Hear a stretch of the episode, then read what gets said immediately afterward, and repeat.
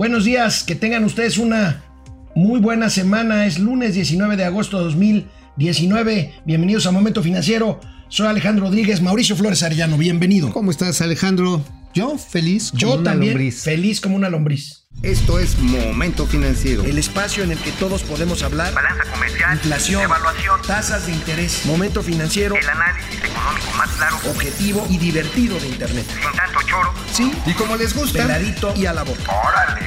¡Vamos, réjete bien! Momento Financiero. Decimos, decimos amigos y amigas que estamos muy felices porque hoy, hoy empieza la semana con una buena señal del presidente Andrés Manuel López Obrador.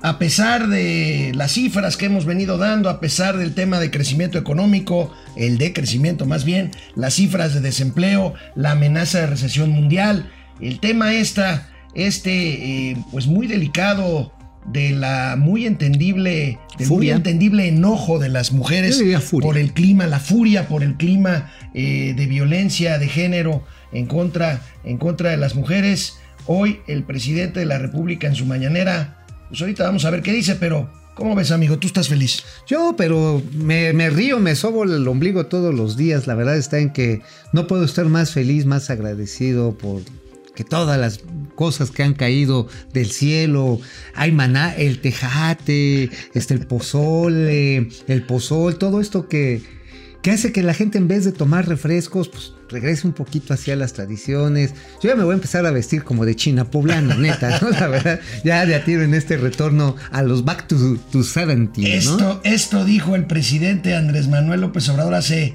apenas unos minutos en Palacio Nacional. Pero en general, lo voy a decir, hasta se los adelanto, en mi informe, el pueblo está feliz, feliz, feliz, feliz. Hay un ambiente de felicidad. El pueblo está muy contento,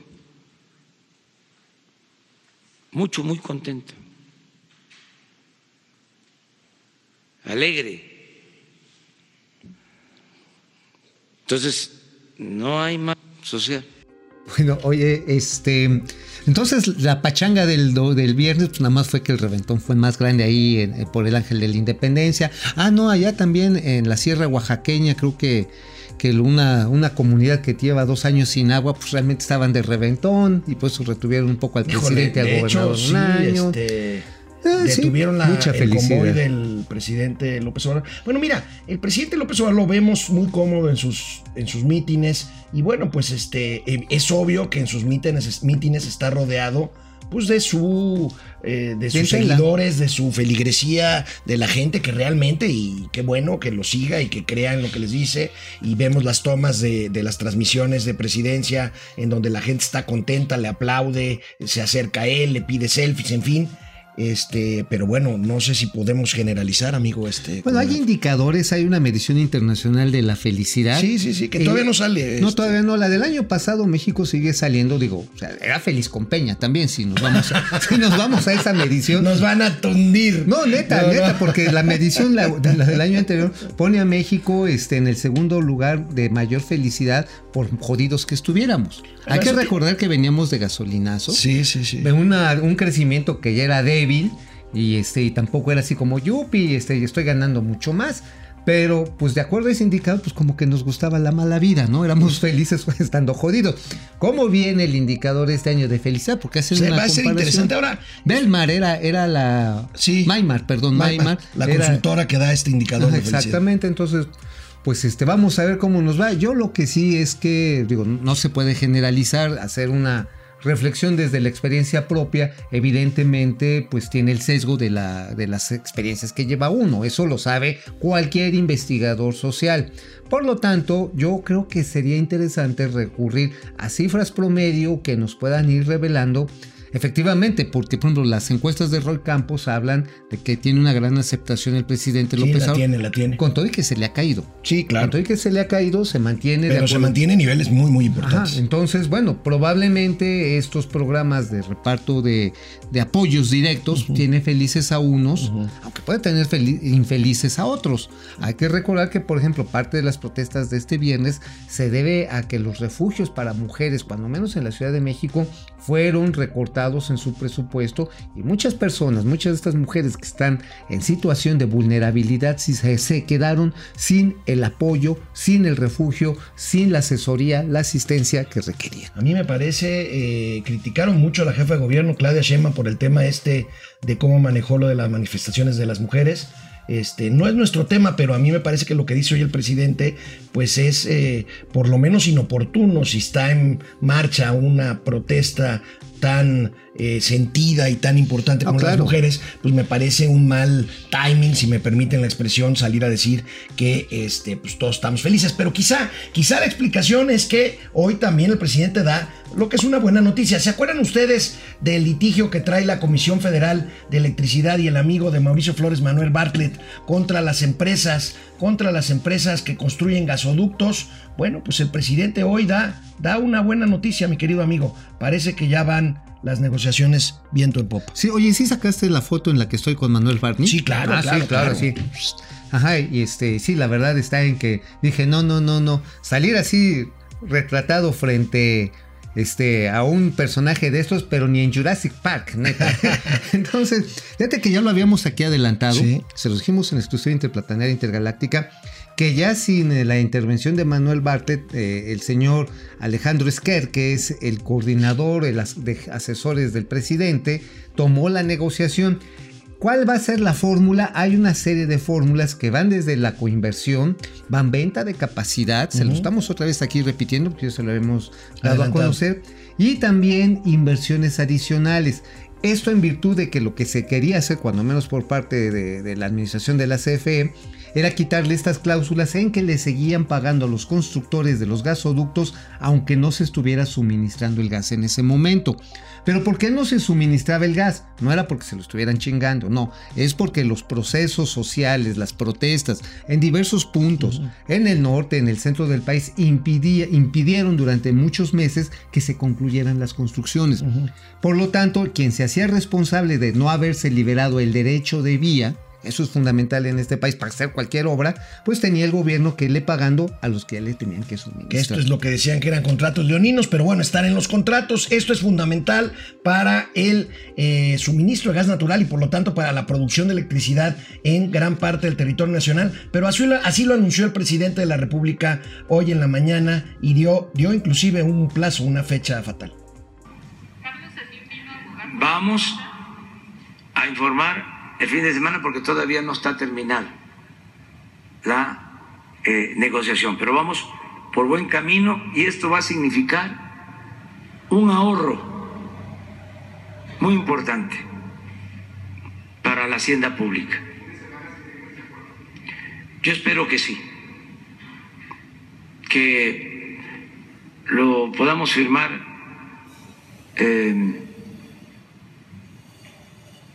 el jueves, porque salimos desde el jueves, vamos a, a Chiapas.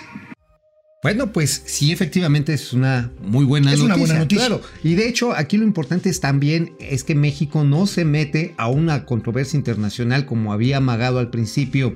Bueno, que ya lo había hecho la CFE, México va a tener que retirar para seguramente llegar a estos acuerdos, retirar estas, eh, estos procedimientos de arbitraje internacional para que a su vez también las empresas que ya se habían empezado a proteger, también lo echen para atrás y entonces la sangre no llegue al río. Eso es fundamental porque México cada vez que pelea, cuando menos el gobierno en los foros internacionales, nos toca palo. Esa es, es buena noticia. Y bueno, el presidente, el viernes, el viernes le daba yo a conocer eh, el aumento en las tasas de interés por parte del Banco de México. Te gané. El tipo, ¿me ganaste? ¿Me ganaste? gané.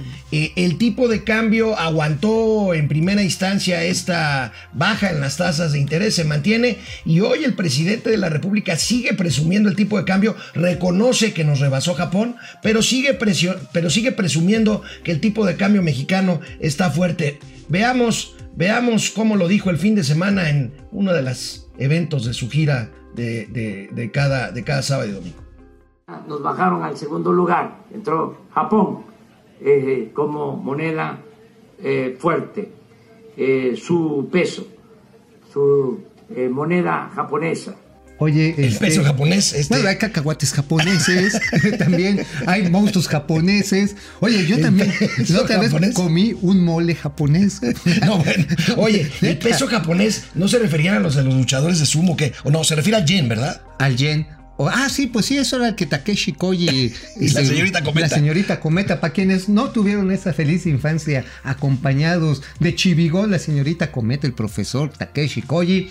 Este, era la época de Ultraman, ¿no? Shh. Ah, no, pues ese, fíjate, ese podría haber sido el primer representante de la cuarta transformación. Bueno, pues durante meses el presidente dijo que el peso mexicano, y tenía razón, tuvo razón, era la moneda más apreciada frente al dólar eh, en los últimos meses, pues ya nos ganó el peso japonés. Bueno, el presidente se refería, por supuesto, al yen japonés. Ahora, este ya, ya pasando más allá a pesos completos, eh, ciertamente hoy amaneció otra vez presionado el tipo de cambio. Sí. Hay grandes spreads, o sea, hay una gran diferencia el precio de compra y venta.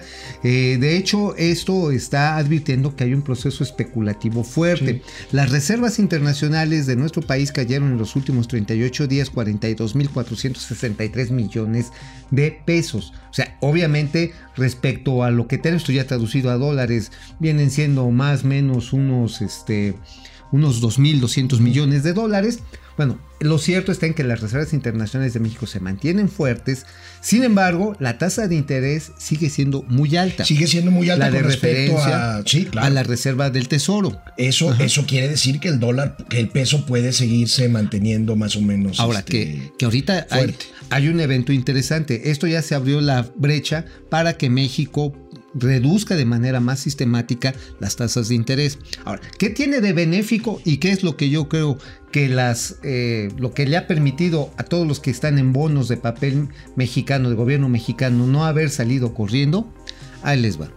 Con esto el gobierno se ahorra cantidades importantes. Esto es probablemente un ahorro entre 5 mil y 7 mil millones Por el de costo pesos financiero por el deuda. costo financiero adjunto de la deuda, por las renovaciones. Obviamente esto libera recursos adicionales para ir pagando los vencimientos.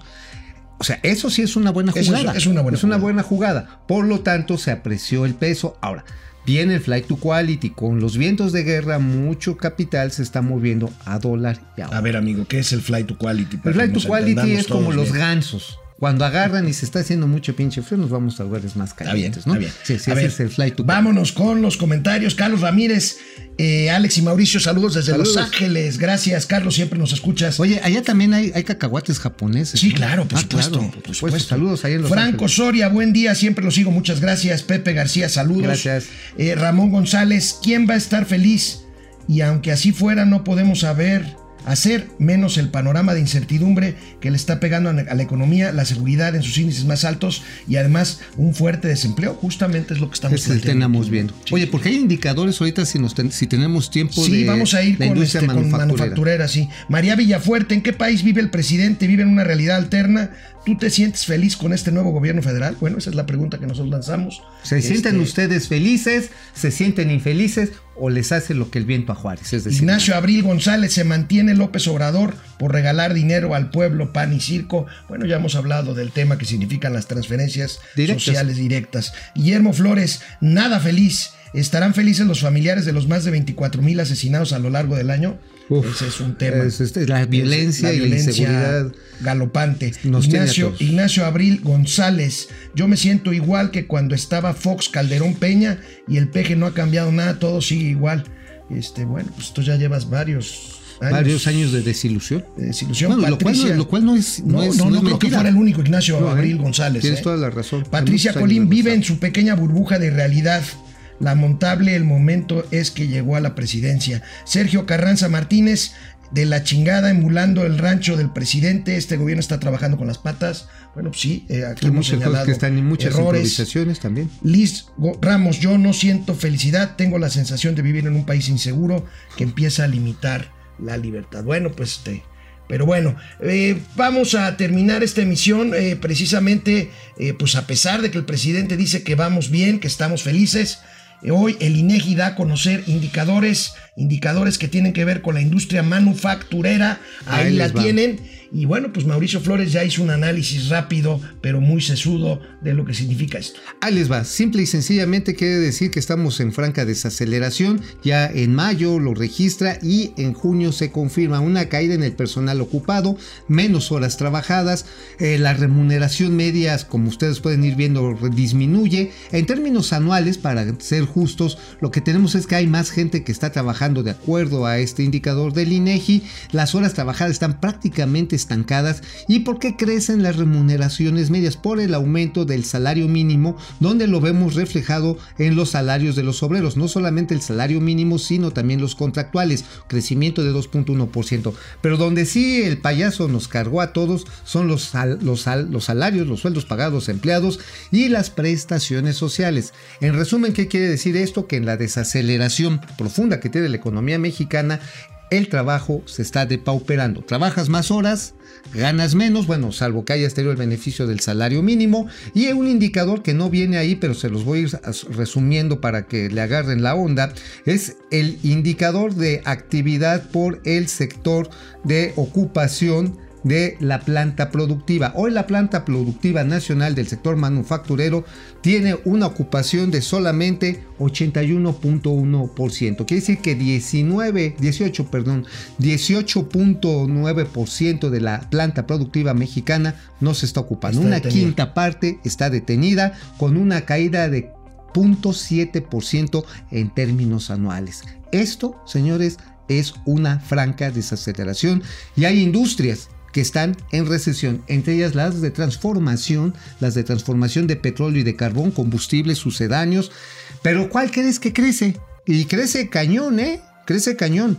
La industria editorial. La industria editorial tiene un crecimiento de su... Es regreso a clases, ¿no? El regreso a clases y la cartilla moral, cabrón. La O sea, cartilla moral. pues son 10 millones de ejemplares. Bueno, bueno. Es y más, los libros de texto. Viene un evento importante de la Cámara Nacional de la Industria de Impresión y Litográfica. La, este, es- esta Cámara tiene un evento este jueves. Estoy invitado. Ah, pues ya nos contarás. Ya les contaré pues cómo ayuda a la impresión de los libros de texto, el regreso a clases y la cartilla moral. Está bien.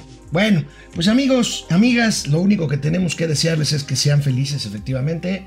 Nosotros seguiremos aquí informando lo más eh, que podamos, lo más eh, digerible posible la información económica, financiera y de negocios. Por lo pronto, pues empezamos la semana. Nos vemos mañana martes, amigo. Mañana sin falta. Nos vemos. Bye. Sean felices. Nunca cambien. Valen chorros. Vamos, réjete bien. Momento financiero.